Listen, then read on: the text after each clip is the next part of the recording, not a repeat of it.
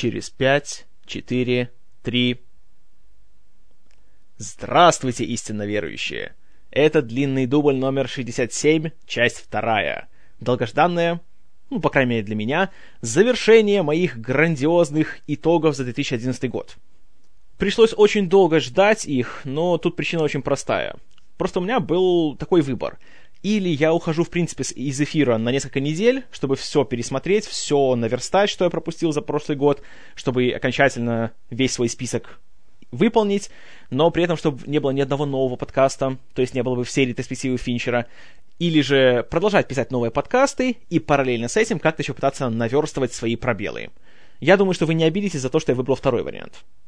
И кроме того, должен отметить, что даже сейчас, уже вот почти в самом конце февраля, я все еще не посмотрел многие вещи за прошлый год, но я надеюсь, вы простите меня за то, что о них я вообще не буду говорить ничего, ну, потому что просто есть фильмы, которые можно даже, знаете, не смотреть, просто не тратить на них свое время. Сразу понятно, что там есть. Вещи вроде какого-нибудь Аполлона 18 или Трех мушкетеров или Времени. Эти фильмы, конечно, у меня есть, и рано или поздно я их посмотрю, но я их не рассматривал всерьез в плане того, что они как-то могут повлиять на мои итоги года и войти там, не знаю, в мой список лучших или список худших фильмов. И еще одно маленькое примечание. Э, ряд фильмов, которые номинированы на Оскар в этом году, в этом подкасте я о них особо говорить не буду о них будет говориться в отдельном предоскаровском выпуске, который выйдет скоро. Я постараюсь сделать его не позднее конца рабочей недели, а в идеале и пораньше он должен будет выйти. И просто чтобы не повторяться, и чтобы было чем начинить оскаровский выпуск, я уже расскажу об этих фильмах в нем. Некоторые из них вошли в мой топ, некоторые нет.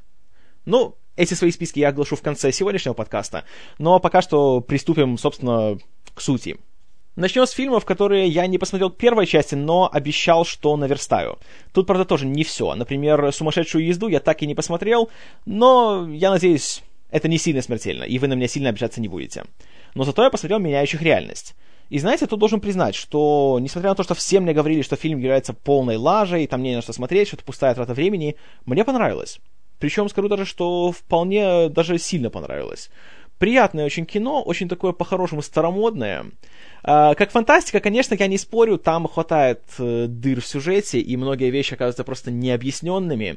И, как уже говорила соведущая, весь этот мотив с группой, которая производят эти поправки в нашей жизни и влияют на жизнь Мэтта Деймона, и как они действуют, и почему у них есть какие-то ограничения, почему они должны носить шляпы, когда проходят через разные двери, иначе они не могут ничего сделать, и так далее. Конечно, тут сюжет довольно дырявый. Но, с другой стороны, покажите мне фантастику, в которой нету дыр в сюжете. Но при этом я согласен, что есть ряд фильмов, в которых этих дыр гораздо меньше. И диаметр этих самых дыр тоже не такой большой. Но при этом, что приятно, э, тут эта вся фантастика, как я уже говорил, очень старомодная. И мне нравится то, что все эти э, злодейская вся эта организация ходит в таких старых, знаете, костюмах, шляпах. Они не пользуются какими-то там айпэдами или чем-нибудь еще. У них вся эта система с этой адской картой, которая показывает, где кто находится, где кто должен быть, просто обычная книга, бумажная. И вот такие маленькие детали мне очень приятно было видеть, особенно в фильме, который вышел в 2011 году. Что в фильме вот реально мне понравилось, благодаря чему я не пожалел о просмотре, так это вот именно его романтическая линия, что большая редкость для большого голливудского кино. Тут, конечно, гигантская заслуга центральной пары, Мэтт Деймон и Эмили Блант. Они прекраснейшим образом смотрятся вместе, они создают такую очень красивую пару, но при этом, знаете, не такую, как, допустим, там, вот, пресловутые Брэд Питт и Анджелина Джоли. В них веришь в то, что в жизни таких людей можно вот увидеть, можно встретить их на улице. В том, что Деймон хорош, тут как-то и сомнений никаких не было. Вот у него есть какой-то такой талант, вот, знаете, то же самое, что есть у Тома Хэнкса. Он просто, вот всей своей сущности, он располагает зрителя к себе.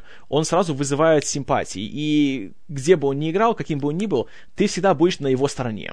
И тут это получилось, опять же, очень-очень хорошо. А вот Эмили Блант меня очень приятно удивила, потому что, в принципе, я небольшой ее поклонник. Я ее видел только что, наверное, в «Дьявол носит Прада». Ну, еще в «Маппетах», ну, там у нее роли абсолютно одинаковые.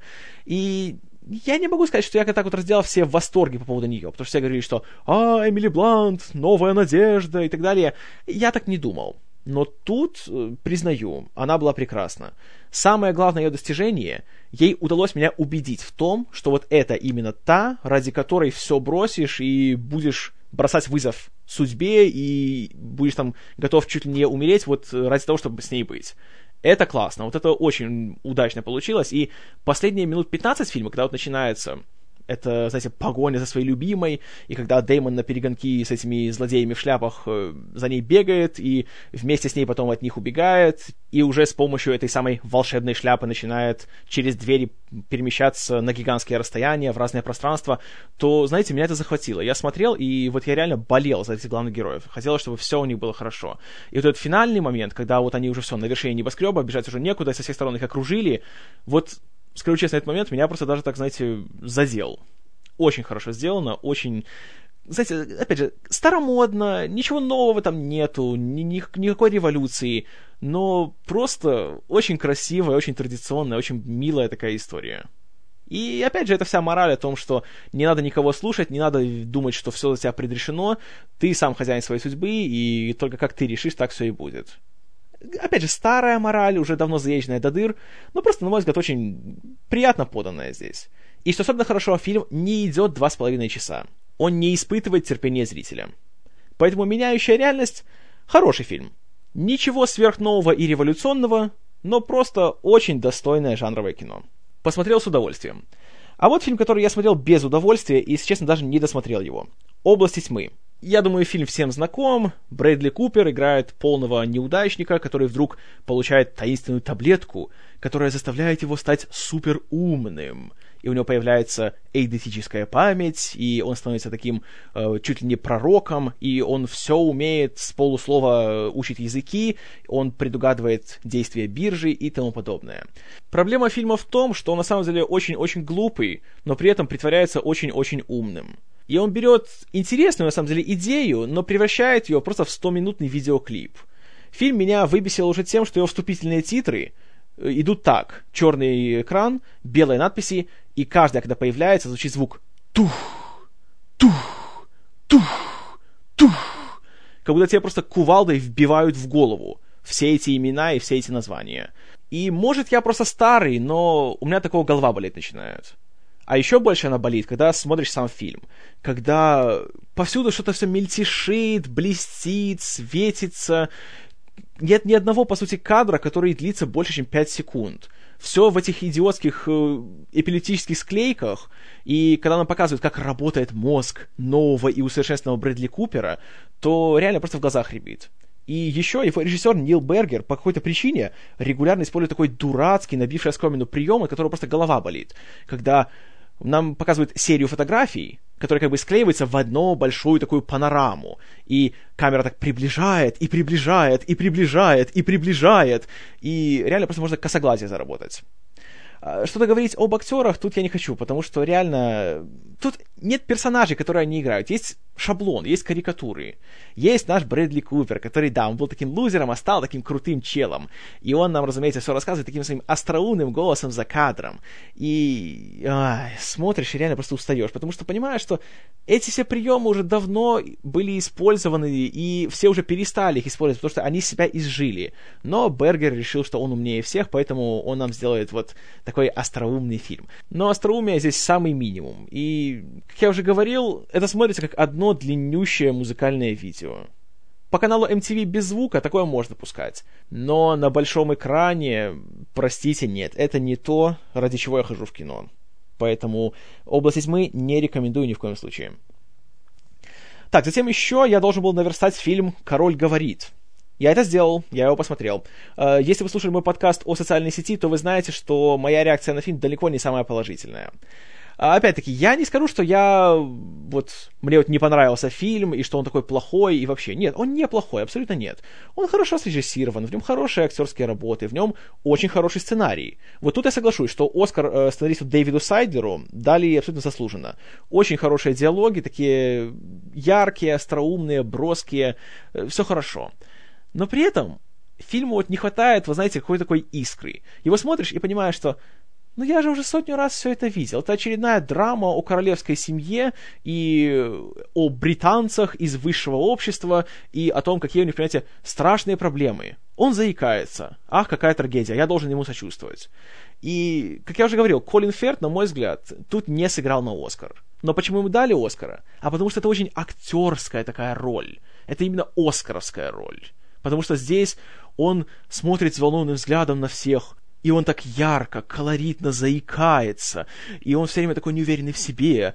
И, разумеется, по всем канонам жанра, у него есть сцена, где он ревет в объятиях своей жены и только «Я не король! Я не король!» Оскары обожают такие вещи. Поэтому неудивительно, что ему дали награду. Поэтому... Опять же, «Король говорит» — это, знаете, нормальный фильм, но в нем абсолютно нет ничего, чего ты раньше не видел. И его смотреть просто скучно, потому что знаешь, как все закончится. Я в прошлый раз сделал догадку, что это будет «Игры разума 2», и именно это я и получил. Красивый, такой милый, духоподъемный фильм, который начисто выветривается из памяти через 10 минут после просмотра. И который уж точно не хочется смотреть второй раз. Ну, по крайней мере, мне не хочется. Но я не жалею, что я его посмотрел, и, в принципе, для ознакомления его стоит увидеть. Но, знаете, лучший фильм, еще и лучшая режиссура — нет, извините, вот тут Финчера, как я уже говорил, его просто ограбили.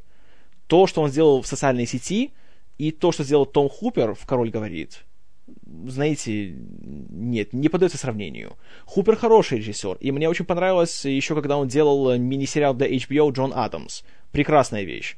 Но на Оскар... Нет, простите. К слову об Оскарах, «Ранго». Фильм, который, скорее всего, получит награду за лучший анимационный полнометражный фильм — и, скажу честно, я от этого фильма неожиданно остался в восторге. Я его довольно долгое время избегал, и даже в кино у нас его показывали, но я на него не пошел. По двум причинам. Во-первых, это анимационный фильм. А анимационные фильмы в дубляже для меня это самоубийство равно. Я просто не могу их смотреть, особенно когда берут каких-нибудь там Павла Волю, Михаила Галустяна и других Тимати. На таком просмотре просто повеситься хочется. А во-вторых, Джонни Депп. Вы знаете, я все еще считаю, что он отличный актер, один из лучших из своего поколения, но как-то вот последние, наверное, лет 5-6 я реально не могу вспомнить ни одного фильма, который я с ним смотрел, вот я получал огромное удовольствие и хотел увидеть еще раз. Знаете, все эти «Пираты Карибского моря», «Суини Тоды» и «Туристы», простите, нет, нет. Это уже Джонни Депп звезда, а не Джонни Депп актер. Вот то, что он делал в 90-х, это шикарно. Даже еще его первые совместные работы с Тимом Бертоном, то есть Эдвард Руки-ножницы, Эд Вуд, а потом такие вещи, как уже «Страх и ненависть в Лас-Вегасе», которые я все еще считаю его лучшей ролью, это я обожаю. Но то, что он сейчас себя представляет, как-то у меня никакого абсолютно желания смотреть не вызывает. Поэтому «Ранго» я посмотрел спустя почти что год после его выпуска. Но скажу вам честно, пожалел, что не смотрел его раньше. Прекрасный, прекрасный фильм, который ни за что не хочется назвать просто мультиком. Это нормальный художественный фильм. Просто он нарисован на компьютере. И то, что он нарисован на компьютере, не значит, что он для детей. Как раз наоборот. Очень взрослый фильм, очень э, много шуток, которые дети просто не поймут, что как раз и к лучшему, потому что юмор очень черный, очень такой, я бы сказал, циничный. И, естественно, отсылки к таким вещам, как «Страх и ненависть Лас-Вегасе» тот же, или «Китайский квартал», или внезапное появление персонажа по имени Дух Дикого Запада, которого вы сами должны увидеть, кто это такой. Это, разумеется, не для самых маленьких. И, знаете, мне было приятно видеть фильм, который реально рассчитан на уже аудиторию постарше, который сделан как большое развлекательное зрелище. Он захватывающий, он динамичный, в нем классные экшн-сцены с остроумными, опять же, отсылками к классике, но при этом достаточно много оригинальных своих вещей. И вот тут Джонни Депп, он просто великолепен. Я считаю, что ему нужно поменьше сниматься в всяком хламе типа туриста и побольше вот работать на озвучке, потому что он здесь просто как золотая жила, которую никто не хочет разрабатывать. Прекрасно абсолютно справляется. И сценарий фильма тоже не подкачал. Писал его Джон Логан, работавший над «Гладиатором», «Авиатором», «Хранителем времени», еще над кучей всего. Очень хороший, очень остроумный, очень интересный, очень необычный э, такой немножко чудной, потому что абсолютно непонятно, где происходит вся эта история. То ли она в реальном мире, то ли это в чьей-то такой нездоровой фантазии. И как раз секундное появление Джонни Деппа из «Страха и ненависти», оно и является таким указателем того, что это не типичный анимационный фильм. И тут лучше здравый смысл, ну, скажем так, приберечь потому что есть вещи, которые абсолютно нарушают все правила логики, но они сделаны при этом настолько искренне, настолько как-то так, с такой уверенностью, с такой душой, что не можешь не пойти навстречу создателям. Поэтому Ранго я смотрел просто с огромным удовольствием. Все его 110 минут, я просто... улыбка не сходила с лица. А это гигантская редкость для любого фильма, не только для анимационного. Поэтому Ранго очень-очень горячо рекомендую. Кунг-фу Панду 2, если честно, у меня просто нет никакого желания смотреть. Вот не могу это объяснить, просто как-то вот к всем фильмам DreamWorks у меня какое-то такое просто инстинктивное отторжение. Это у меня после того, как я вслепую, только руководствуясь всякими там рецензиями и большой похвалой, купил себе DVD с фильмом «Монстры против пришельцев». Подумал, а вось я ошибался. Может, DreamWorks все-таки сделали хороший фильм, на котором я просто получу удовольствие. Я дольше 20 минут просто его не высидел. И с тех пор я обхожу их фильмы стороной. Поэтому Кунг-фу Панда 2 так и остался неотсмотренным. Ах, да, еще был «Зеленый шершень». Но этого тоже 20 минут и все, я выключил, потому что реально фильм просто не стоит потраченного времени. Он очень-очень-очень скучный. Он красиво снят, э, потому что оператор был Джон Шварцман, который работал еще на «Скале», на «Армагеддоне» и на «Перл-Харборе», то есть картинку он делать умеет. И вроде режиссер хороший, Мишель Гондри, у которого такая буйная визуальная фантазия во всех своих фильмах. Но при этом тоже смотришь и думаешь, что, боже, это еще один двухчасовой видеоклип и абсолютно неинтересно. Сет Роген, который тут и писал сценарий, и продюсировал, и, насколько я слышал, имел право окончательного монтажа, то есть как бы он был руководителем всего этого проекта, он настолько просто неинтересен, он не симпатичен, не обаятелен, и просто неприятно на него смотреть. И фильм не смешной, не захватывающий, он просто, он никакой. И особенно обидно видеть, что в нем хорошие актеры. Кристоф Вальц, я вообще не знаю, ему нужно уволить своего агента, потому что он со времен «Бесславных ублюдков» ни в одном хорошем фильме так и не снялся. А, Кэмерон Диас, я до нее даже как-то не дошел, до ее появления, но тоже как-то вот она свою карьеру окончательно, по-моему, спустила в унитаз. И что особенно обидно, здесь появляется Эдвард Джеймс Олмос, которого я обожаю как актера и как человека, но он здесь тоже для мебели. Поэтому «Зеленый шершень» просто... Я даже его не досмотрел тоскливое кино на редкость. Фильм «Пол. Секретный материальчик» тоже у меня пока еще не отсмотрен, просто потому что не было банально времени. Но обязательно еще посмотрю однажды, и когда буду делать когда-нибудь в далеком будущем ретроспективу по фильмам, на которыми работали э, Эдгар Райт, Саймон Пегг и Ник Фрост, конечно, обязательно о нем расскажу более подробно. Ну а теперь, наконец, переходим к продолжению моего грандиозного списка.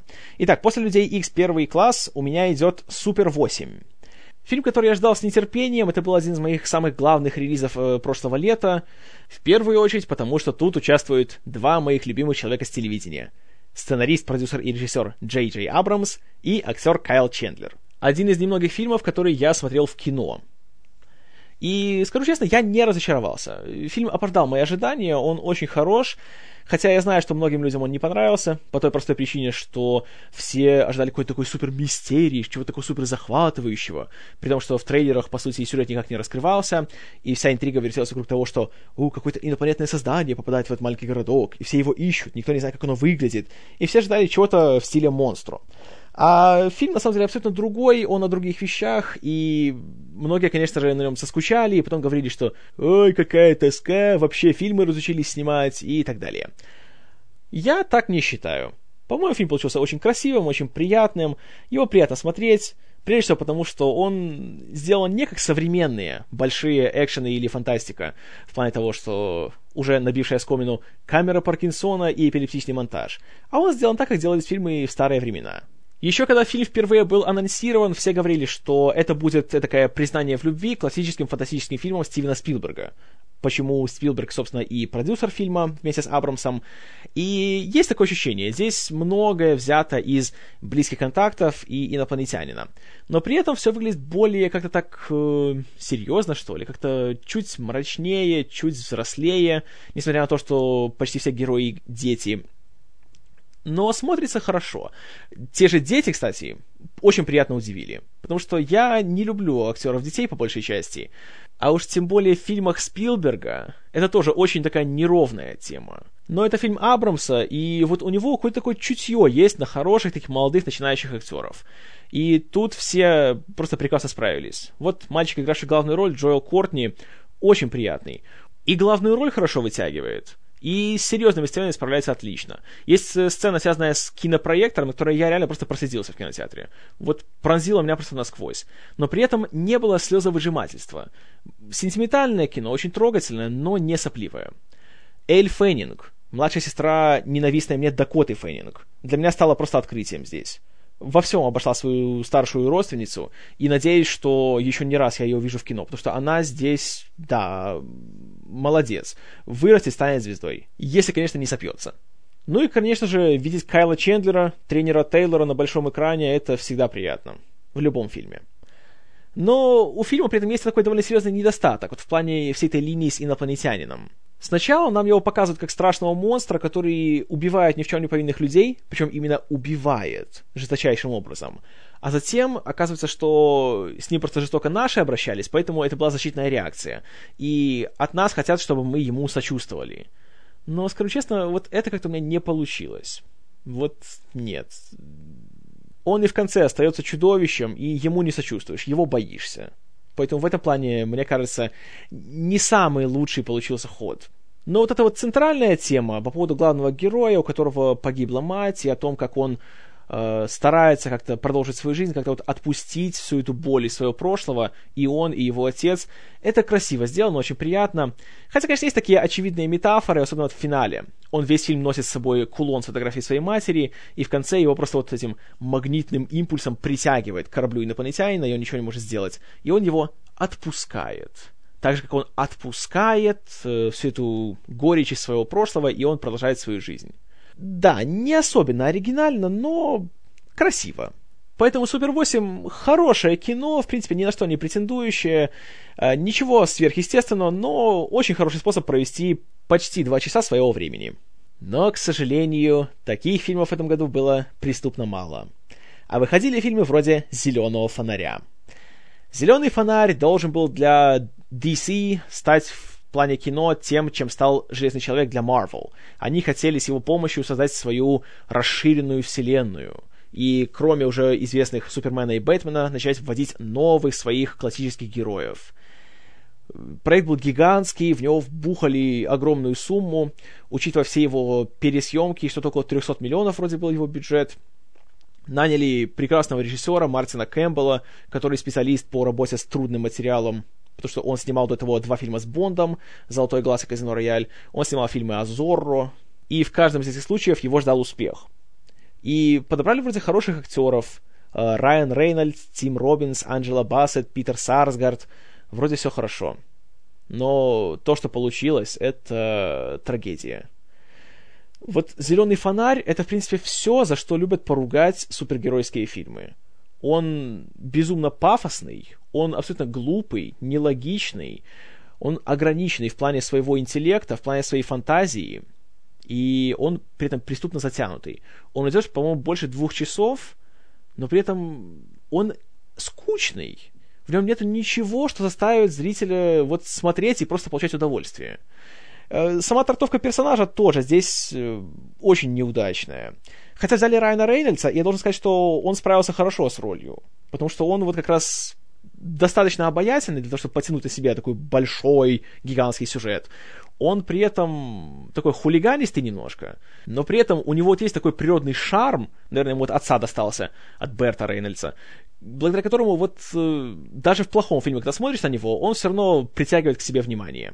Это хорошо но все остальное очень-очень плохо. Сценарий абсолютно просто дырявый, как швейцарский сыр. Сам принцип того, что это супергерой, который имеет суперфешенебельное кольцо, которое дает ему зеленый костюм и позволяет ему летать, и благодаря своей фантазии он может с помощью этой своей зеленой энергии сделать все, что ему заблагорассудится, и только его воображение его ограничивает. И думаешь, что «Вау! Как же это классно! Что он только может не напридумать? А придумывает на самые банальные вещи, типа зеленой зенитки. И думаешь, и это все? Вот это вот предел твоего воображения? И из-за этого экшн-сцены смотрятся на редкость тоскливо. Еще тоскливее смотрится, потому что главный злодей во всей этой истории, космическая тварь по имени Паралакс, выглядит как облако кала. Причем я, я не преувеличиваю. Он большой, бесформенный, коричневый, и у него такие вот змееобразные щупальца изо всех концов вылазят. И выглядит реально просто как куча фекалий. И думаешь, Райан Рейнольдс против космического Кала! Э, знаете, нет, это не так круто, как кажется. И в целом, как-то фильм какой-то такой бездушный.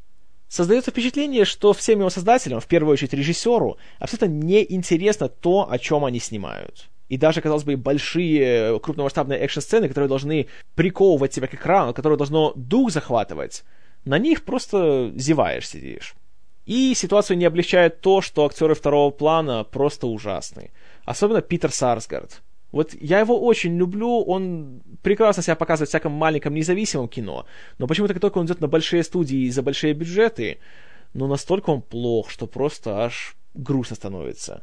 И здесь его злодей, доктор Гектор Хэммонд, это просто ходячая карикатура, причем в плохом смысле слова. Блейк Лайвли в роли подруги главного героя, она просто какая-то такая серая, она никакая. Ладно, она была плохой, она даже плохо не играет. Она, в принципе, не играет, она ходит. И без чувства выговаривает свои заученные реплики. И в конечном итоге смотришь фильм, и приходит классическая мысль, на что я трачу свою жизнь. Поэтому ничего удивительного в том, что фильм страшнейшим образом провалился, и никаких сиквелов уже не будет. Хотя на титрах, как это и полагается уже теперь после «Железного человека», все так делают, появляется сценка, которая делает затравку на продолжение, где как бы хороший герой, э, который играет Марк Стронг, по имени Sinestro, что по-русски звучало примерно как «Зловредо». Э, совсем не говорящее имя, разумеется, ничуть. Э, он становится как бы злым. О, да, как это круто. Но не судьба, этого уже не будет. И слава богу. Продолжая тему плохого кино, вот должен вам сказать, что год реально плохой, если даже Pixar сделали плохой фильм. И, к сожалению, именно это и случилось. Тачки 2 честное слово, вот я всегда был на стороне этих магов и кудесников, они просто молодцы, и мне всегда казалось, что вот это единственная группа творческих людей в Голливуде, которые не халтурят, которые каждый свой фильм делают так, что вот вкладывают в него всю свою душу, все свое сердце, все свои силы, и они выкладываются на 120%. И это видно на экране, и всегда получаешь удовольствие, и знаешь, что даже если все остальное тебя разочарует, на Pixar всегда можно понадеяться до 2011 года, к сожалению. Потому что «Тачки 2» — это реально просто плохой фильм. Настолько плохой, что даже я его не досмотрел до конца. Более того, посмотрел его 15 минут и, знаете, просто выключил, потому что первые «Тачки», конечно, были не шедевром, не спорю. Но здесь градус маразма просто зашкаливает. Начиная от того, что в этот раз нам почему-то решили показать фильм о Джеймсе Бонде с машинами. Не, конечно, я понимаю, что последние 40 лет все только этого и ждали, я уверен, что все фанаты, смотря фильмы о Джеймсе Бонде, думают, знаете, все хорошо, но знаете, чего здесь не хватает? Если бы все люди были машинами, вот тогда было бы классно. И, очевидно, кто-то в Pixar подумал, что на полном серьезе кто-то так считает. Э, в этом плане получилось, конечно, безумно, и э, смотришь, и возникает этот дурацкий вопрос. Что они курили, когда придумали такую идею? Вторая же половина фильма тоже не намного лучше. Это то, что называется bromance. То есть история платонической любви между двумя мужчинами. Нет, не гомосексуализм, а именно платонической любви. Знаете, э, типа «я люблю себя, чувак» и тому подобное. Между Молди Маккуином и Мейтером, его колхозным товарищем. И в первой части, конечно, это было смешно, потому что они еще не были большими дружбанами, знаете, они только при, приживались друг к другу. Все по канонам жанра. Это еще было нормально. Но второй фильм, когда все, они уже друг без друга жить не могут, и вот они несутся друг к другу, чтобы обняться, машины обнимаются. Да. И потом начинается что? Гонка по всему миру. А почему по всему миру? А чтобы потом было проще продать фильм на международный рынок, и чтобы можно было больше продать всякую сопутствующую продукцию. И это главная причина, по которой сделаны «Тачки 2». Потому что оригинальные «Тачки» даже среди упертых фанатов Pixar это самый нелюбимый фильм – и если спросить у фаната Pixar, сиквел к какому фильму ты хочешь увидеть, он никогда в жизни не скажет «Тачки». Он скажет скорее «Суперсемейка» или даже «Приключения Флика». Но сделали «Тачки 2». Почему, если фильм прошел довольно-таки средненько в прокате? А потому, что Дисней заработал тонну денег на сопутствующей продукции. Игрушки, майки, кружки, рюкзаки, видеоигры. У моего племянника даже есть автомобильное сиденье с символикой тачек. Вот мой трехлетний племянник, он просто фанатеет, он маньяк по поводу фильма «Тачки». У него все с изображением вот этого Молнии Маккуина. Он настолько часто смотрит DVD, что он его уже исцарапал, и пришлось покупать ему второй DVD-диск первых «Тачек». Он просто помешан на нем. И, естественно, все должно быть с символикой «Тачек». А если заработали тонну денег, надо заработать еще тонну. Как это сделать? Сделайте новый фильм, в котором будет куча новых машинок и самолетиков и лодочек, чтобы маленький ребенок посмотрел и сказал, ой, мама с папой, купите мне это, это и это. И все, мама с папой просто как заложники идут в магазин и вываливают кучу своих денег, чтобы купить кучу всякого хлама с изображением Тачек 2. Вот как бы и все. И то, что фильм в прокате прошел очень слабо, в Штатах он вроде даже не вернул свой бюджет. Это никого не волнует, потому что он принес просто гигантскую сверхприбыль за счет продажи всякой вот этой вот ахинеи. Это стандартная практика, студия Уолта Диснея уже делает это не первое десятилетие. Но обидно то, что пиксаровцы всегда же казались, что они выше этого, что они не будут опускаться до такой чистой коммерции, что да, они делают фильмы, которые хорошо продают сопутствующую продукцию, но при этом сами фильмы прекрасные. А тут видно, что это не фильм, а продукт. И его делали именно что по результатам исследования доли рынка и по статистике продаж. Очень, очень печально от такой ситуации. Но остается надежда на «Храбрую сердцем», которая уходит в этом году, выглядит как нечто уже более близкое к искусству. Так что надежда еще остается. Затем летом у нас вышли «Трансформеры 3», о которых я уже делал отдельный подкаст, так что ничего нового не скажу. Э, так, вкратце о «Трансформерах 3». Лучше всего сказал кинокритик из Лос-Анджелеса Марк Кайзер. Он сказал, что это как изнасилование твоих глаз. Золотые слова. Мне добавить нечего. Тогда же летом вышел фильм, от которого я, в принципе, ничего хорошего не ожидал и как-то так не обращал на него внимания, пока мне его очень-очень настоятельно не порекомендовал постоянный служитель истинно верующий Line 5. Я скачал этот фильм, я посмотрел его, и, если честно, я получил просто огроменное удовольствие. Это фильм «Несносные боссы». Злостная комедия о трех офисных работниках, ну и не очень офисных, которых играют Джейсон Бейтман, Джейсон Судейкис и Чарли Дэй, у которых есть три начальника, которые делают их жизнь адом. Этих начальников играют Колин Фаррелл, Кевин Спейси и Дженнифер Энистон. И они приходят к гениальному плану, что надо бы их всех как-то убить. Да, в принципе, ничего нового в сюжете нету, но он радует тем, что много грубого юмора, много сексуального юмора, но при этом есть очень много такого злого, сатиричного, ироничного юмора по поводу вот именно работы в офисе. И по поводу того, что у тебя есть начальник, который всеми силами, прав ты, не прав, так тебе заимеет мозги, что хочешь не хочешь, станешь серийным убийцей. И уж тут, в роли этих самых начальников, все три актера справились просто блестяще.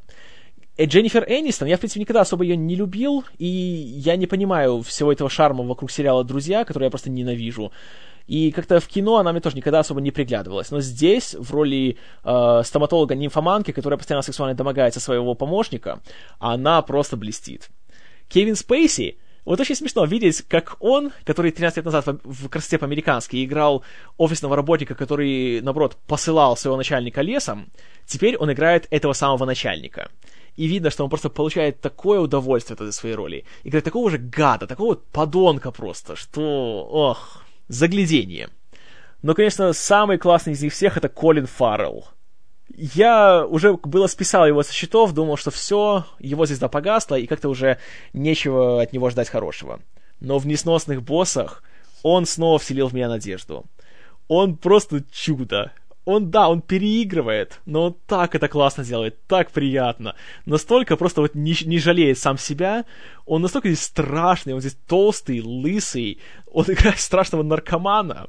И грубые шутки, но смешные потому что их делают профессиональные люди и исполняют их с душой. И еще один человек, который, конечно, украл, по-моему, весь фильм, это Джейми Фокс, который появляется в роли э, преступника, которого хотят нанять для убийства этих самых начальников, которого зовут Motherfucker Jones. И когда он объясняет, почему его зовут Motherfucker Jones, на этой сцене просто я буквально упал с дивана и валялся на полу со смеху. Это просто прекрасно. «Несносные боссы», наверное, это одна из двух комедий этого года, которая реально меня вот заставила смеяться в голос. Причем не один раз. Прекрасный, прекрасный фильм. Если реально любите хорошие комедии, посмотрите. Конечно, нельзя сказать, что он поднимается, допустим, до того же уровня, что и «Офисное пространство» на схожую тему. Но все еще очень хороший фильм. Очень приятно меня удивил. А вот фильм, который меня ничем не удивил, хотя все вокруг просто сходят с ума до сих пор от него. Весь твиттер гудел сообщениями в стиле «Как же мы теперь будем без тебя? Я отдала 10 лет своей жизни, а теперь ты ушел. На кого же ты нас оставил?» Это, как вы уже догадались, фильм «Гарри Поттер и дары смерти. Точка. Часть вторая».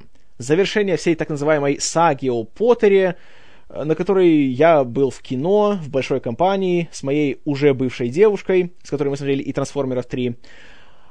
И скажу честно, вы помните мою реакцию на трейлер фильма. Я смотрел и думал, что вау, как это круто, как это захватывающе, не могу дождаться, все такое жесткое и мрачное и насильственное.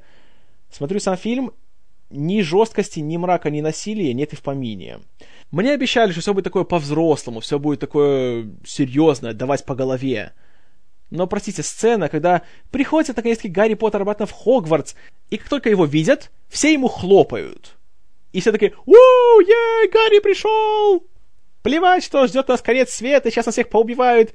Гарри пришел! Меня такие вещи всегда как-то так выбивают из общей колеи, и я уже не могу сказать, что этот фильм серьезный и что он рассчитан на взрослую аудиторию. Он на подростков рассчитан. К сожалению, я уже не подросток. Даже когда я был подростком, мне эти фильмы казались детскими. Что еще более детское, так это весь этот экшен. Начинаются какие-то там большие битвы, и, простите, все еще, люди, которые бегают с дирижерскими палочками и машут ими друг в друга, соревнуясь, кто знает больше латинских поговорок, простите, это не захватывающе такое смотреть просто неловко. Потому что думаешь, блин, я же практически взрослый человек, а на что я смотрю? На что я трачу два с половиной часа своей жизни? Кроме того, все говорили, что тут будут умирать ключевые персонажи, и их сцены смерти будут такими красивыми, героическими и слезовыжимательными. Ты должен это увидеть. Я смотрел, и практически все ключевые персонажи, о которых мне говорили, умерли за кадром. Почему? Если это последний фильм, если он такой должен быть серьезный и взрослый и для совершеннолетних, почему вы не показываете, как они умирают? А те, которые показывают смерти нам, типа героини Хелены Бонем Картер, это реально просто как комедия смотрится. Посреди толпы что там все сидят, ноют, там ходят, вдруг выходит злостная, безбожно переигрывающая Бонем Картер, и выходит какая-то старушка, которая мать этого Рона вроде, да? Ой, сейчас меня Поттероманы меня убьют э, и говорит, а ну не трогай мою дочку, и машет в нее дирижерской палочкой, пока та не, не крошится на куски. О, захватывающе, жестоко. Получает Терминатор 2. Все мочились кипятком от того, что «А, Вальдеморт, какой страшный злодей, он такой противный, он самый клевый на свете». Простите, может, со мной что-то не так, но он в фильме ничего не делал, кроме того, что «Говорил, как астматик! Харри Поттер!» А в ключевые экшен-моменты он издавал звук Извините, если вот это вам кажется супер пугающим и супер крутым злодеем, то... Мне как-то и сказать нечего. В общем, я весь фильм просел с каменным лицом, абсолютно не понял, зачем я это сделал, зачем я потратил столько вот времени своей жизни на, на все эти фильмы. И, наверное, в книгах все было лучше. Может, они реально достойны внимания и своей этой славы. В любом случае, Джон Роулинг вызывает у меня исключительно уважение. Особенно, когда я узнал вообще, в принципе, о ее жизни, через что она прошла перед тем, как написала эти книги. Да, она, конечно, талантливый человек, и, безусловно, те полчища фанатов, которые у нее есть, они не на пустом месте возникли. Но скажу так, Гарри Поттера я не люблю, но я уважаю эту историю. Но смотреть какой-либо из этих фильмов еще раз по своему желанию я вряд ли когда-либо буду. Для меня Гарри Поттер и Поттерманы «Закройте уши» — это как «Звездные войны» для геев. Есть все, что требуется для большой, хорошей фэнтези-сказки, но смотришь и чувствуешь себя извращенцем. Так что вот это мое мнение о Гарри Поттере и Дарах смерти части второй. И, в принципе, все, что я думаю о Гарри Поттере вообще как о киносериале, поэтому подкастов о нем я вам ждать не советую. А вот фильм «Лето», от которого, в принципе, я мало чего хорошего ждал, но он застал меня врасплох. Это «Капитан Америка, двоеточие, Первый Мститель». Ну или просто Первый Мститель, как его назвали у нас. Скажу честно, я опасался, потому что Капитан Америка, в принципе, мне как персонаж никогда не нравился ну, чел, который одет в американский флаг, который бьет по челюсти Гитлеру и тому подобное. Не, конечно, бить по челюсти Гитлера это хорошо, это, это, это всегда хорошо в любой стране и от любого человека. Но я не думал, что, в принципе, из этого героя можно сделать что-то хоть сколь-нибудь интересное для, ну, для любого зрителя, даже для того же современного американца. Но фильм меня реально вот убедил в том, что можно. И я смотрел все два часа, не отрываясь от экрана. Даже несмотря на дурацкое ненужное 3D, я от фильма просто в восторге остался. Как я уже говорил, это первоклассный приключенческий фильм. Он в самом лучшем смысле этого слова старомодный. Он снят, вот видно, что Джо Джонстон, его режиссер, вдохновлялся искателями потерянного ковчега, а не чем-нибудь современным. И это чувствуется. Фильм безумно приятно смотрелся, и я не хочу много о нем говорить, потому что в этом году уже скоро к маю точно будет ретроспектива о Мстителях и всех э, участниках этой группы. Вот там я подробнее вам расскажу, что я э, чувствовал и думал по поводу Капитана Америки. Но вкратце скажу так, что в плане вот такого вот большого голливудского студийного крупнобюджетного развлечения, это для меня был лучший фильм года. Больше, чем Капитан Америка, меня в этом году ничто не впечатлило. Вот, теперь можете метать в меня тухлыми помидорами и говорить, что мои мозги промыты западными спецслужбами. Также летом вышел еще один фильм, который меня неожиданно порадовал. Friends with Benefits. У нас получилось название «Секс по дружбе». Хотя, конечно, в оригинале слова «секс» нету. Фильм, который тоже вы уже все знаете, это, по сути, тот же сюжет, что был в «Больше, чем секс», но сделан абсолютно иначе. Э, фильм меня привлек уже тем, что его сделал Уилл Глак, который снял замечательный-замечательный фильм «Отличница легкого поведения». А здесь он еще и сценарий писал, поэтому, по крайней мере, было любопытно, что из этого все получится. И получилось, знаете, очень даже хорошо. Э, фильм, как бы, да, это по, наполовину традиционная такая романтическая комедия, и тоже знаешь с первых минут, чем все закончится, знаешь все-таки, что Джастин Тимберлейк и Мила Кунис будут уже нормальной парой, а не только физической но режиссер тоже знает, что мы уже привыкли к таким фильмам, мы все наперед можем просчитать, поэтому он показывает нам по-другому. Он говорит, хорошо, я понимаю. Поэтому мои герои тоже будут все это обсуждать, и они сами живут в мире, в котором есть романтические комедии, и у них первую половину фильма, у самих, есть длиннющие диалоги на тему того, какие есть штампы, и почему они есть, и зачем они нужны, и насколько они плохие. И, знаете, вот это как раз очень выгодно отличает «Секс по дружбе» среди всех комедий этого года. И это же объясняет, почему я его досмотрел до конца, а больше, чем «Секс», я посмотрел 10 минут и выключил. Секс по дружбе абсолютно ни на что не претендует, кроме того, чтобы просто развлечь зрителя в течение 100 минут. И это ему удается. Еще один плюс по сравнению с тем же «Больше, чем секс» — главная пара актеров просто великолепный. Тимберлейк и Кунис вместе смотрятся просто идеально. Они отлично э, и выглядят вместе, и видно, что им комфортно друг с другом.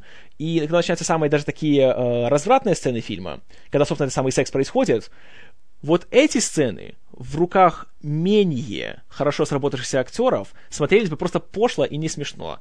А тут, на самом деле, просто приятно смотреть, несмотря на то, что делают они вещи далеко не самые приличные. Но реально классно сделано.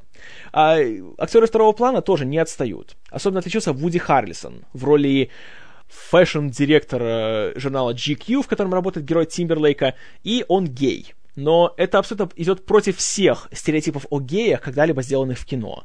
Он просто прекрасен. Он крадет каждую свою сцену и показывает, что он актер, каких мало. И нужно давать ему больше, больше ролей в большом кино. Ну и еще для меня отдельная гигантская радость это то, что в начале фильма появляется Эмма Стоун. И она смешная. Пусть она появляется секунд на 15, но это хорошие 15 секунд. Так что в общем и целом «Секс по дружбе» вместе с «Несносными боссами» две лучшие комедии года. По крайней мере, по моему мнению. Так, потом у нас в августе вышли «Ковбои против пришельцев». Фильм, который в теории должен был быть хитом на все времена. Хотя бы исходя из тех, кто его создавал.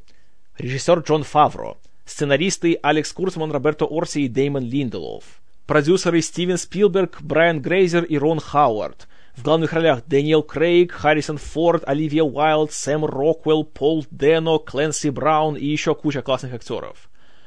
Почему это не сработало?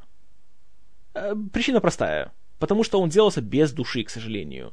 Несмотря на талант всех, кто участвовал в процессе, видно, что фильм делался просто по формуле. Есть ковбои, есть пришельцы. И, и все. Но даже такую формулу нужно как-то немножко, знаете, вложить в нее частичку себя, чтобы она была интересной. А так фильм получился просто невероятно скучным. Плюс он идет 2 часа 15 минут. Почему так много? Такой фильм, для него потолок это 80 минут. Сделай просто бодрое, динамичное, трэшевое экшн-зрелище. Покажи как можно больше ковбоев на лошадях против инопланетян на летающих тарелках. Все, больше ничего от тебя не требуется. А тут Фавро явно больше хотел снять настоящий вестерн. А уже инопланетяне как-то так... Ну, потому что в названии есть слово «пришельцы», поэтому нужно вставить пришельцев. Вот как бы и все. Я уж не говорю о том, что причина вторжения инопланетян просто настолько маразматична, что аж как-то смешно становится. Им нужно золото! И все. Э, ладно. И должен сказать, что часть, связанная с ковбоями, вот именно классические вестерн-сцены, которые мы видим в течение первых так, минут 40, хорошо сделаны. Вот именно, знаете, с чувством и с толком. И актеры все получают, видно, удовольствие, и видно, что режиссеру это все приятно делать. Классно. Выглядит атмосфера Дикого Запада, создается очень эффектно, и Дэниел Крейг, знаете, в шляпе, в своих этих поношенных рваных шмотках, хорош, не спорю. Но когда появляются летающие тарелки, я не могу объяснить, почему так скучно. И, к сожалению, фильм это одно из самых главных разочарований не только лета, но и, в принципе, всего года. И один из лучших примеров того, что вот эта вот голливудская машина по созданию блокбастеров, она уже заглохла. И надо что-то делать новое, надо как-то больше подключать фантазию, а не использовать исследование доли рынка. Поэтому «Ковбои против пришельцев» большое-большое разочарование, ни за что не рекомендую никому. А дальше в августе вышел фильм, предположительно комедия, под названием «Хочу как ты». Этот фильм, который я много о нем был наслышан, все говорили, что фильм ужасен, что он очень пошлый, очень грубый. Там даже такие талантливые люди, как тот же Райан Рейнольдс, тот же Джа- Джастин Бейтман, снова Оливия Уайлд, даже они там позорятся. Знаете, я этого не увидел, потому что фильм поставил для меня рекорд. Я посмотрел три его минуты и выключил, и поклялся больше его не смотреть. Почему? Потому что первые три минуты — это Классическая сцена. Джейсон Бейтман спит у себя дома. Посреди ночи его дети, которые маленькие в пеленках, будят его, потому что нужно эти пеленки менять. Он идет это делать. Разумеется, это киношная сцена со сменой пеленок, и сколько бы лет ни было детям, родители никогда не умеют это делать нормально, а не неряшливо. И, разумеется, Бейтман все разбрасывает, всякими там этими присыпками ему все лицо сразу заваливает. И что происходит? Разумеется, один из его детей устраивает ему артиллерийский залп своим компьютерным зеленым калом. Куда? Разумеется, Бейтману в рот. Простите, товарищи, до свидания. И, судя по очень низким кассовым сборам, не я один такой. Слава богу. Вера в человечество еще не полностью угасла. Затем в августе было «Восстание планеты обезьян».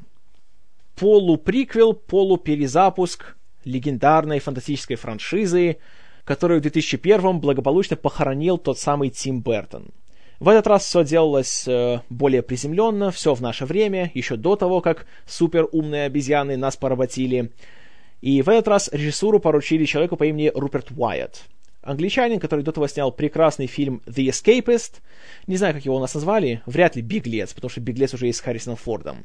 Но фильм очень хороший, с Брайаном Коксом, Дэймином Льюисом, Домиником Купером. Отличный такой тюремный триллер, очень-очень всем рекомендую. И это вселяло, конечно, надежду по поводу фильма. Но то, что получилось...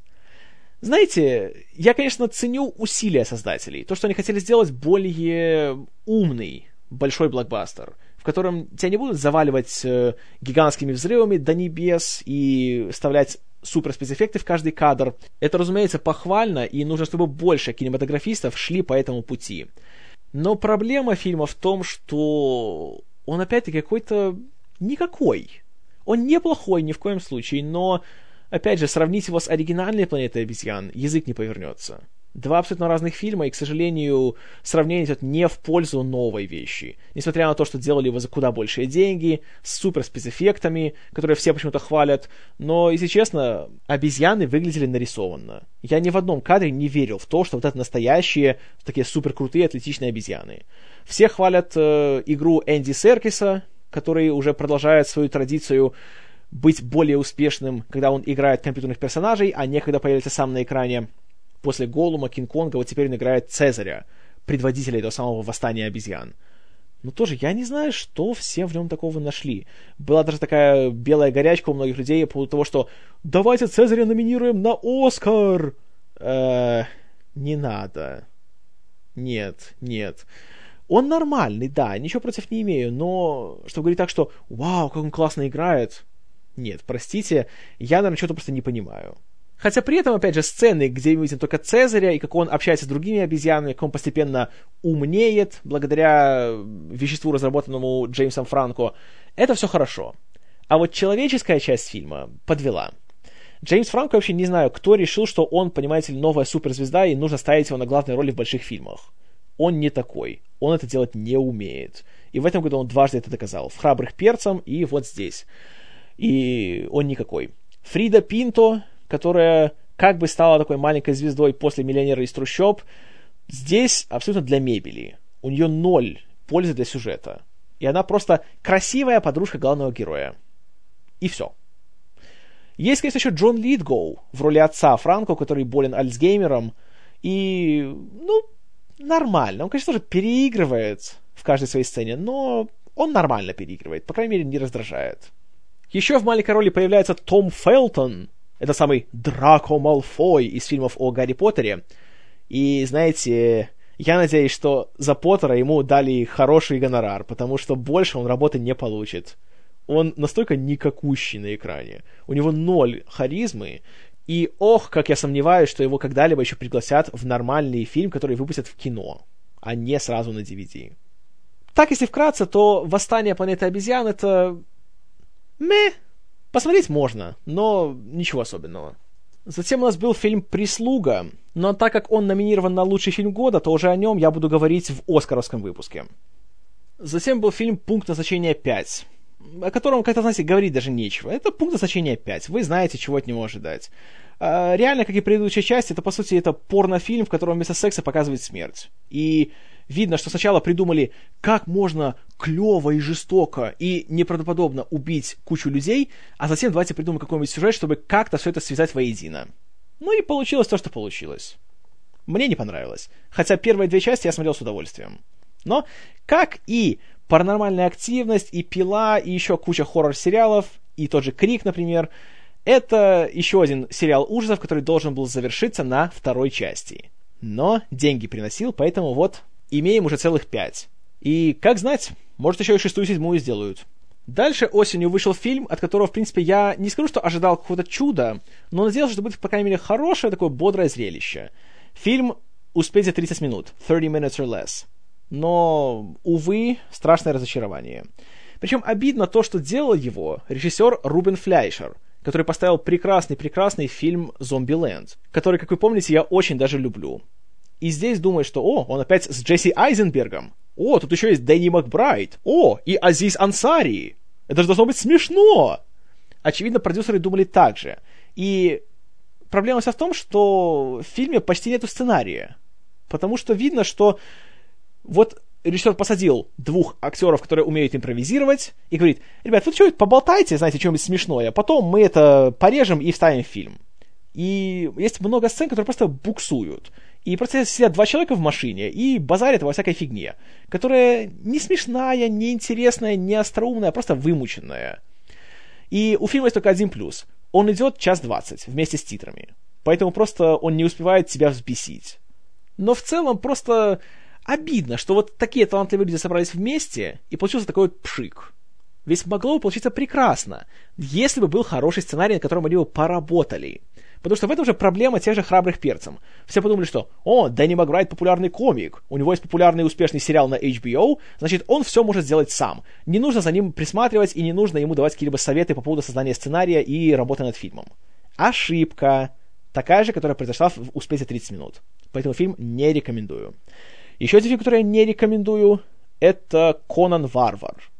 Фильм ужасающе тоскливый. Я тоже посмотрел 20 минут и просто выключил, потому что даже то, на что я надеялся, когда, помните, рассказывал о трейлере, что, знаете, будет кровища, обнаженка и все будет такое крутое, даже это настолько какое-то глупое и бессмысленное, и даже просто непривлекательное внешне. Все мельтешит, опять камера Паркинсона, опять все смонтировано так, что понятия не имеешь, кто, где, кому, куда, что вонзает. И просто как-то так не знаю, глупо все смотрится.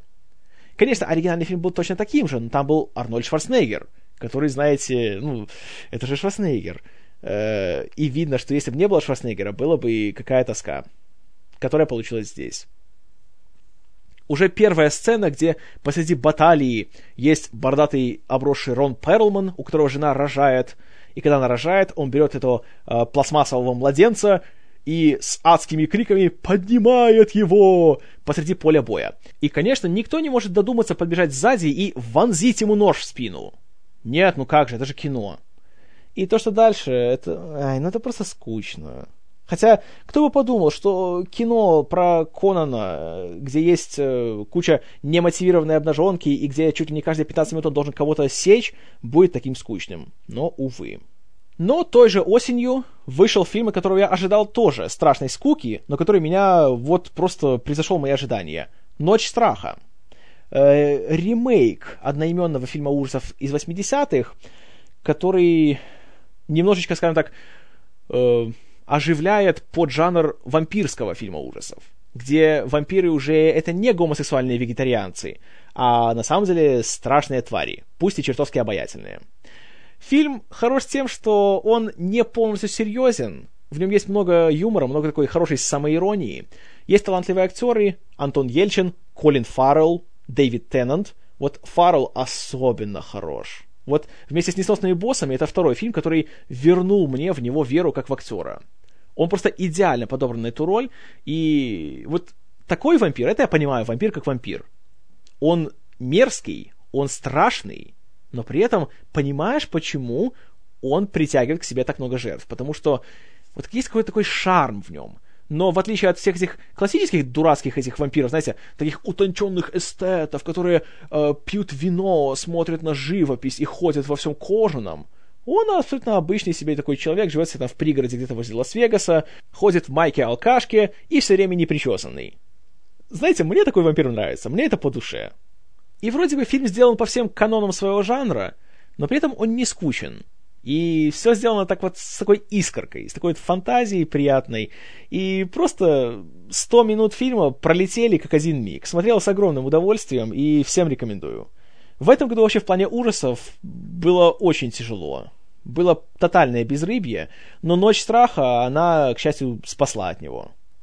Кстати, еще осенью вышел фильм, который тоже должен был вселить надежду в сердца любителей ужасов. «Не бойся темноты».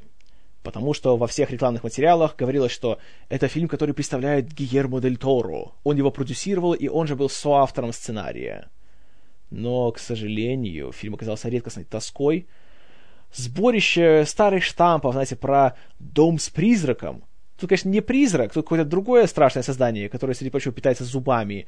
Но как-то смотрится настолько, в худшем смысле слова, старомодно, очень медленно, очень как-то так банально. И самое страшное, вот просто он не пугает, он не захватывает, он не интригует. Я фильм с большим трудом досмотрел, и, ну, картинка хорошая, да, работа художника хороша. У Дель Торо, даже если он только продюсер, всегда в этом плане волноваться не за что.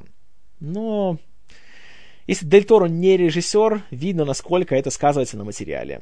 Поэтому, к сожалению, «Не бойся темноты» даже как-то сказать о нем нечего, потому что он такой серенький, простенький фильм, на который реально не стоит тратить свое время. Затем вышла еще одна комедия «Наш брат-идиот» Our Idiot Brother. Э, фильм, который в теории мог стать чем-то прекрасным, хотя бы из актерского состава, потому что тут есть такие люди, как Пол Рад, Элизабет Бэнкс, Зои де Шанель и Рашида Джонс но получилось как-то так средненько. Э, история о том, как есть вот Пол Рад, он такой, знаете, большой пацифист, такой современный хиппи, он выращивает овощи, продает их на рынке, кроме того, немножко торгует травой, и он полный дебил. Потому что в начале фильма к нему подходит полицейский в униформе, просит у него, чтобы тот продал ему травы. Тот говорит, ну хорошо, вот держи. И его арестовывают. И это первый из многочисленных больших fuck-ups, которые он допускает в течение сюжета. И фильм смотрится, с одной стороны, хорошо то, что нет таких глупых, банальных, клишированных шуток, где «Ой, какой он тупой, сейчас он что-нибудь еще вытворит». Такого здесь нету. Но и с другой стороны, неясно, чем фильм пытается быть. То ли такой типичной укуренной комедией, хотя укуренных шуток здесь нету. Ни одной абсолютно, так что не пугайтесь. Или же он хочет быть такой какой-то э, драмой о дисфункциональной семье. К сожалению, ни то, ни то не получается. И фильм, конечно, нормальный, причем он не затянутый, он через час 25 идет. И актеры приятные в нем, и в целом такая атмосфера довольно хорошая. Но кино, как говорится, абсолютно не обязательное. Хотя, конечно, там есть момент, где э, Зои Дешанель и Рашида Джонс целуются за сос. Это хорошо всегда и везде. Но, к сожалению, этого мало. А вот фильм, который не обязательным я ни за что не назову. «Заражение» Стивена Содерберга. Фильм, который многие мои знакомые посмотрели и говорили, что полная фигня, что он безумно занудный, он не сфокусированный, что пустая трата времени, и вообще не надо его смотреть. Но я все равно, из, просто из, из уважения к режиссеру и к участникам процесса, я просто не мог пройти мимо. И должен признать, что меня фильм захватил. Очень интересно все подано, очень так неброско, знаете, не выпендристо, не по-голливудски, с отличнейшими актерскими работами, хороши все и каждый. И особенно порадовало отсутствие какой-то такой, знаете, сенсационности. И реально фильм, он не о каком-то там страшном вирусе, который убивает людей, а о том, как вот это быстро может разрушить наше общество. И о том, что самое страшное заражение — это не биологическое, а психическое. Вот эта вот паника, которая распространяется среди людей, причем мигом. И как это легко происходит, и как быстро человек превращается из такого цивилизованного создания в дикое животное — и вот именно сцены, когда мы видим, как э, обстоят дела в жилых районах, или в аптеках, или в магазинах, когда уже объявляется то, что нет вакцин для всех, или вообще их нету, то как быстро наступает такая вот полная неразбериха, полный беспорядок и спонтанное насилие, вот это реально меня напугало. Посильнее, чем любой фильм ужасов. Очень, очень хорошо сделано. И особенно понравились, конечно, моменты с Джудом Лоу который играет такого, знаете, умника-конспиролога, который знает, что все теория заговора, правительство нам врет и так далее, а я один такой умный, я все знаю. Такого подонка сыграл. Так хотелось просто ему вот ввалить по этой его пачке уродливой с первого появления. Это надо уметь. Вообще Джуда Лоу я, конечно, не люблю, но в этой роли он просто был идеален. И в целом фильм вот, знаете, очень такой спокойный, приземленный, почти что отстраненный. Но вот в этом как раз и его сила. Мне безумно понравилось, и на Blu-ray обязательно себе его куплю, обязательно пересмотрю. Очень сильно, и Содерберг вот показывает, насколько он молодец. Он может взять кучу звезд, но сделать абсолютно не звездное кино. Но при этом оно будет только лучше от этого. Очень хороший фильм, очень рекомендую. Еще пара фильмов, которые однозначно рекомендую. В первую очередь это «Воин», Фильм, от которого, в принципе, я ничего не ожидал хорошего, и долгое время я откладывал его просмотр, потому что посмотрел историю, что это фильм, замешанный на смешанных единоборствах, и главные герои — два брата. Потом сразу, о боже, единоборство и братья. Снова будет художественный фильм «Боец», который, если честно, я даже не досмотрел до сих пор, который у меня настолько негативное впечатление оставил, что я еще больше начал проклинать киноакадемию.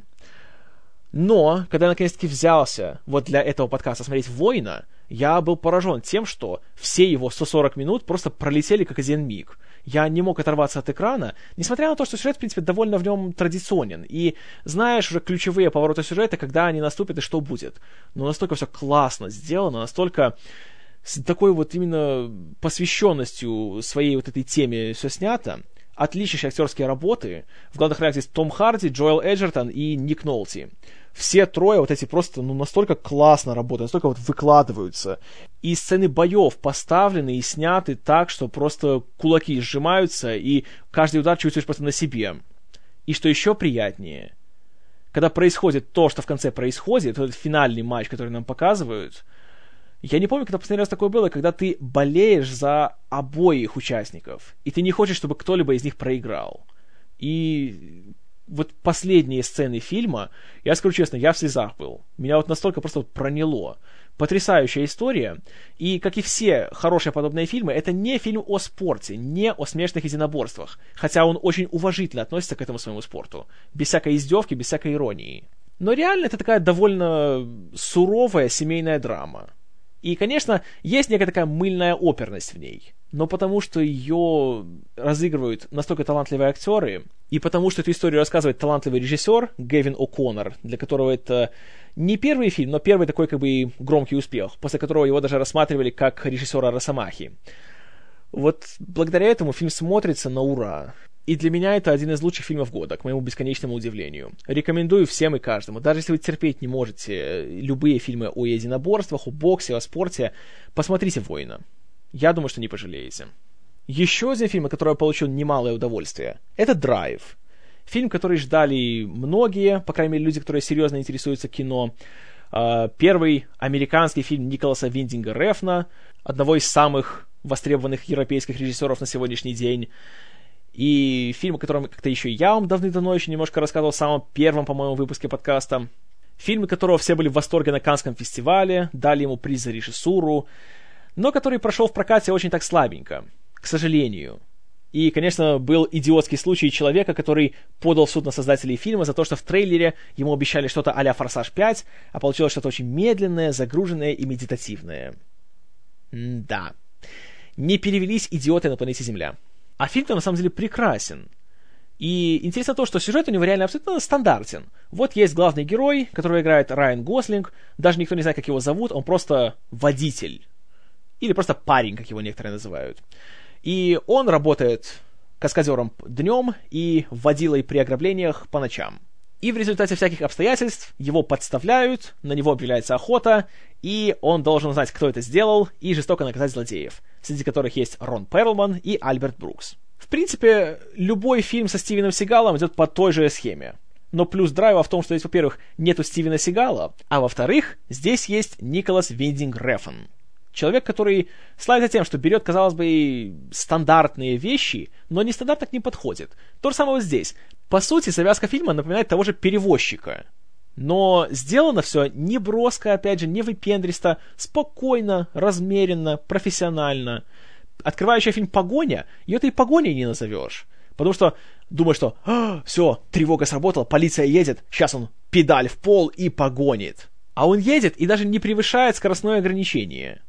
И тут понимаешь, что это фильм, который уважает тебя как зрителя. И он тебе не хочет показывать то, что ты уже миллион раз видел. А он хочет по-другому посмотреть на уже заезженные сюжеты. И это прекрасно. И вот так идет весь фильм. Невероятно интересно смотреть, хотя вроде бы ничего такого супер революционного в этом фильме нету. Драйв многие называют современным примером фильм-нуар. То есть тоже нет положительных героев, все только в разной степени плохие, и главный герой, он просто менее плохой, чем остальные, и он просто еще имеет хоть какие-то моральные принципы. Хотя лично мне фильм больше напомнил вестерн. Просто вместо коней здесь машины, и здесь есть тоже молчаливый главный герой, у которого нет имени, а? А? И который видит хорошего человека, в данном случае свою соседку Кэрри Маллиган, и решает ей помочь потому что никто другой этого сделать не может. Потому что хочется, чтобы на фоне всех своих э, злодеяний был хоть один достойный благородный поступок. И это прекрасно. Это сделано по высшему разряду, и все в фильме отлично. Единственное, наверное, что в фильме... Ну так, это не, не минус его, а скорее просто его особенность. В плане актеров тут как бы ничего такого сверхъестественного нету. Да, есть Райан Гослинг, который сейчас стал новым примером крутого чела, и все сейчас на него равняются, какого-то самого такого вот стильного мужика, знаете, такой молчаливый, крутой, спокойный и чертовски привлекательный. Да, тут все хорошо. Но с другой стороны, в принципе, во всех ролях я не увидел никого того из актеров. Вот, знаете, на месте кого нельзя представить никого другого. То есть вместо того же Райана Гослинга мог быть какой-нибудь, не знаю, Майкл Пит. И, в принципе, была бы, по-моему, та же картина. Это не претензия к актерам. Я просто говорю, что «Драйв», о чем я уже много раз писал, это фильм режиссерский и операторский. Вот именно эти люди здесь задают э, вот тон всему повествованию, и они же придают ему какую-то такую свою особенность. А актеры, они просто здесь хорошо выполняют свои функции. Но, допустим, Альберт Брукс или Рон Перлман, и даже Кристина Хендрикс, которая здесь появляется, да, они хороши, но Ничего такого, из-за чего ты запомнишь их, типа будешь говорить, что Рон Перман, а, это же из драйва, чел. Э, нет, такого не будет. Но это, знаете, это не претензия, это просто наблюдение. А так, Драйв прекрасный, прекрасный фильм, горячо рекомендую, один из лучших за весь год. Кстати, о Райане Гослинге пропустил один фильм «Это дурацкая любовь». Фильм Глена Фикары и Джона Рекуа. Э, такая романтическая мелодрама, которая пытается немножко уважительнее отнестись к своему зрителю, чем типичные представители жанра, пытается как-то быть повзрослее, поостроумнее, и в чем-то это получается. Однако, к сожалению, ближе к своему финалу фильм скатывается в те же штампы, которые пытается высмеять. Но из-за чего не жалеешь о просмотре фильма, так это из-за актеров. Они здесь молодцы все до одного. Они поднимают такой средний материал до очень высокого уровня. Тут появляются такие люди, как Стив Карелл, Джулианна Мур, Райан Гослинг, Кевин Бейкон и Эмма Стоун. Она прекрасна особенно. Все хороши, но она... Да, просто очень. Посмотреть фильм стоит не ждите от него, знаете, чего-то такого супер э, навороченного и оригинального, но это очень хороший, достойный представитель своего вот поджанра. В плане мелодрам это далеко не самый плохой выбор, который вы можете сделать. По крайней мере, тут нету Кристен Белл или Кэтрин Хайгл. Затем осенью вышел смехотворный фильм под названием «Погоня» Abduction, который на самом деле не погоня, а похищение, но не суть. Попытка сделать полноценным актером Тейлора Лоутнера, этого хмурящегося мальчика-волка из «Сумерек». Попытка провалилась. Фильм плохой, очень плохой. Причем он настолько плохой, что даже нельзя его смотреть, значит, чтобы просто посмеяться с того, насколько он плохой. Вот насколько он плох. Не смотрите ни в коем случае. Э, кроме не умеющего играть Лотнера, здесь еще позорятся такие люди, как Джейсон Айзекс, Мария Белло, Сигорни Уивер и Микаэль Ньюквист. И еще обиднее, что все это счастье снял режиссер Джон Синглтон, который в свое время был самым молодым номинантом на Оскар, снявший отличнейший фильм «Boys in the Hood» в 91 году. Как же низко он пал, увы. И на этой очень грустной ноте пока что я прервусь. Впереди у нас третья завершающая часть итогов 2011 года, которую я запишу, скорее всего, уже завтра, тогда же ее выложу, и, наконец, расквитаемся мы с этой страшной темой. А пока что, истинно верующие, пожалуйста, пишите свои комментарии, свои отзывы. А, можете мне говорить, какой я идиот и ничего не понимаю. Подарите мне пару минут здорового смеха. Затем, после завершения итогов, у нас предоскаровский выпуск, и затем, наконец, мы переходим таки к нашему Бэтменту. А до тех пор, спасибо за внимание. С вами был Киномен.